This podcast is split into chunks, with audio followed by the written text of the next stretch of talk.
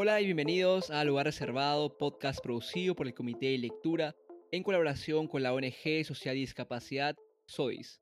Mi nombre es Kenneth Sánchez, curador del comité, y hoy estoy reemplazando a Andrea Burga en la conducción del programa, ya que tenemos un episodio especial para ustedes por el final de la primera temporada del podcast. Para cerrar la temporada, Andrea y a mí nos pareció buena idea grabar el episodio en vivo, usando Twitter Spaces para interactuar con algunos y algunas de los oyentes del podcast. Lo que oirán a continuación es la breve conversación que tuve con Andrea para comenzar con el Twitter Space. Aquí dialogamos sobre lo que nos dejó la primera temporada del podcast. Esta conversación fue grabada el miércoles 17 de noviembre, así que sin más preámbulos, los dejo con la grabación en vivo del último episodio de esta primera temporada de Lugar Reservado. Hola Andrea, cuéntanos, para los que no quizás no te conocen, quizás no conocen el podcast también, ¿de qué trata Lugar Reservado? ¿De qué trata el podcast que conduces con nosotros?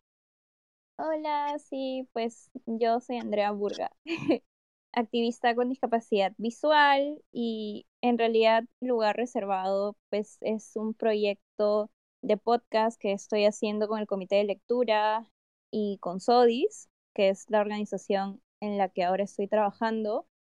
Y básicamente lo que queremos hacer es visibilizar la experiencia de las personas con discapacidad, porque pues durante mucho tiempo se ha hablado sobre las personas con discapacidad, pero no se nos ha escuchado. Entonces, pues yo propongo conversaciones con personas con discapacidad en las que hablamos de diferentes temas. De hecho, yo empiezo el podcast contando una anécdota personal y de ahí un poco como que es el motor para poder conversar con los y las y les invitados sobre los mitos que giran en torno a la discapacidad, un poco sobre cómo se ha entendido a lo largo de la historia la discapacidad y en realidad bastantes temas súper chéveres.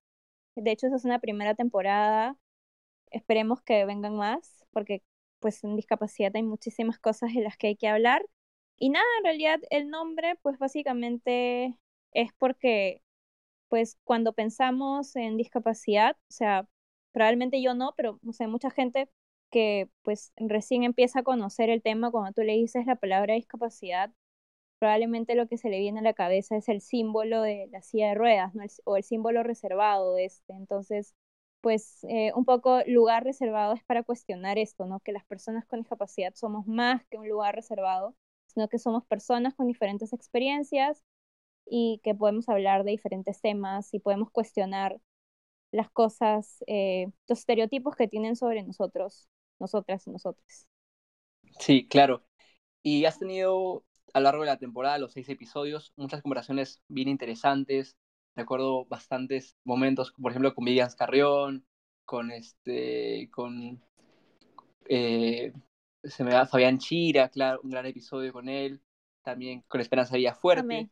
Y me pregunto, ¿qué momentos recuerdas en particular y qué, qué aprendizaje te ha dejado este, estos primeros episodios del podcast? Sí, yo como siempre digo, yo no soy una experta en temas de discapacidad. O sea, si bien yo soy una persona con discapacidad, he ido aprendiendo sobre, pues, sobre el tema, ¿no? Entonces, conducir lugar reservado me ha permitido compartir experiencias con personas diversas, por ejemplo, con Fran Riva, que es una persona trans autista. Entonces, a mí me encantó, en verdad, poder conversar con ella. Eh, también hablar con Fabián Chira, que es una persona de talla baja. O sea, siento que he aprendido un montón de cosas que yo misma no conocía o de repente lo conocía muy desde fuerita, ¿no? Entonces, pues para mí ha sido también un aprendizaje. Yo creo que en lugar reservado también, pues aprendemos todos y todas, incluida la conductora. Claro, claro. Y justo yo me acuerdo de este, varios momentos interesantes, sobre todo eh, con lo son las anécdotas, ¿no? Y los aprendizajes que nos dejan todas las entrevistas. Se menciona mucho bastante las problemáticas, ¿no? Lo que son los estereotipos, lo que son también los mitos que hay alrededor de la comunidad de personas con discapacidad. A partir de las entrevistas, ¿cuáles crees que son las prioridades más urgentes de la comunidad, ¿no? De personas con discapacidad. No lo sé. O sea, siento que, que creo que una de las prioridades es que se nos escuche. O sea, en verdad, hay muchas cosas que se hacen para las personas con discapacidad. un poco que con una mirada de fuera, ¿no? O sea, incluso en las campañas que se hacen, o sea, en verdad e, es un poco difícil como, no sé, que, que podamos participar en campañas cuando tenemos un enfoque de derechos, porque hay muchas campañas que del privado y del Estado que básicamente nos instrumentalizan o, o, trabajan un poco con, esto, con estos estereotipos, ¿no? Entonces, pues creo que una de las demandas principales es que la comunidad con discapacidad sea escuchada. O sea, hace unos meses nada más se intentó derogar la ley de discapacidad básicamente no se consultó debidamente a las personas con discapacidad. O sea, se pensaba hacer una ley como para ellos, eh, o sea, como si fuéramos, no sé, niños, niñas, y es porque no hay esta percepción de que las personas con discapacidad podemos ser autónomas y, que podemos tomar decisiones, que podemos incluso participar en la discusión pública y pues creo que, que eso sería, ¿no? O sea, en realidad hay un montón de derechos. Creo que, por ejemplo, ahora que está muy cerca el 25N, pues un tema del que debería hablarse también es que se tenga un enfoque interseccional. O sea, evidentemente cuando eres persona con discapacidad, pues atraviesas por diferentes identidades y dimensiones. O sea, no es que seas solamente una persona con discapacidad, sino que también eres, puedes ser mujer, puedes ser una persona racializada, trans. Entonces, tener un enfoque interseccional y que, y que pueda como visibilizar diferentes perspectivas, pues, pues nos va a ayudar un montón, ¿no? Por ejemplo, que los programas eh, de prevención de violencia de género tengan un enfoque de discapacidad, pues sería súper importante, ¿no? Y mencionas lo de la, interseccionalidad, y es muy importante, y incluir también a las personas con discapacidad en el proceso es importantísimo. Andrea, un concepto que se toca bastante durante el, durante el podcast, durante los episodios, es el, el concepto de autonomía, ¿no? Que tú has mencionado varias veces en esta conversación, quizás puedes hablarnos un poquito más sobre eso, ¿no? Sobre lo que es la importancia de lo que es la autonomía para la, comunidad de personas con discapacidad. Sí, o sea, evidentemente el, el, concepto de autonomía es algo que se nos ha negado porque siempre nos han considerado como niños, niñas, niñas, ¿no? Entonces, pues lamentablemente siempre las personas han querido decidir por nosotros, en nosotros, incluso en la elaboración de políticas públicas, ¿no? Entonces, de hecho, dentro del movimiento de personas con discapacidad hay un lema que es nada sobre nosotros sin nosotros. O sea, en verdad es muy conocido dentro de la comunidad y justamente habla de eso, ¿no? De que se nos tome en cuenta siempre que porque somos autónomos y podemos tomar decisiones. Y de hecho, el tema de autonomía es un concepto interesante, por ejemplo, cuando hablamos de personas con discapacidades psicosociales, personas con, con condiciones de salud mental, o personas con discapacidad intelectual, ¿no? Porque durante mucho tiempo se asumía que las personas con discapacidad, con, con este tipo de discapacidades no podían decidir. Entonces se les asignaba un tutor, ¿no? Y, y durante muchos años diversas organizaciones pues han luchado porque en verdad a las personas con discapacidad se les reconozca la autonomía. De hecho, en el Perú se modificó el Código Civil y ahora sí se reconoce la capacidad jurídica de las personas con discapacidad para firmar contratos no civiles. Pero digamos que, o sea, e-, esta autonomía se reconoce y se dice que sí, efectivamente las personas con, con este tipo de discapacidades intelectual y psicosocial pueden decidir, pero probablemente necesitan apoyos. Entonces ya no se habla de la figura de un tutor, sino se habla de apoyos en la toma de decisiones, ¿no? Yo no soy alguien que decido por ti, sino que soy alguien que te acompaño en el proceso de la decisión. Entonces, eso es muy importante como para reconocer la autonomía, porque claro, o sea, evidentemente, si somos personas con discapacidad, sabemos que para ejercer nuestra autonomía probablemente vamos a necesitar apoyos, adaptaciones, ¿no? Eh, ajustes razonables, ¿no? Por ejemplo, si yo voy a un trabajo, pues probablemente voy a necesitar que de repente este, me permitan utilizar mi lector de pantalla en las computadoras del trabajo. No, eso es una adaptación que yo voy a necesitar. Pero digamos que eso no quiere decir que yo no sea autónoma, es solamente que necesito una adaptación que va a facilitar mi autonomía. Igual hay, hay personas con discapacidades intelectuales que también necesitan apoyos. Por ejemplo, no sé, de repente personas que les enseñen a reconocer el dinero, no a poder hacer una transacción bancaria.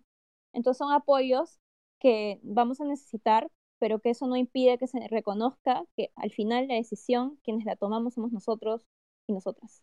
Algo que te quería preguntar, que es algo que quizás a veces nos llega a nosotros, es, o que nos preguntan, mejor dicho, es cómo quizás este, resolver, quizás este, atacar alguno de los problemas que señalamos o que señalan algunos de los invitados en el podcast, ¿no? Cómo, este, qué cambios podríamos ver implementados, cómo podríamos, cómo se podría ayudar, ¿no? No solo en manera de, políticas públicas, también a un nivel más este, personal, ¿no?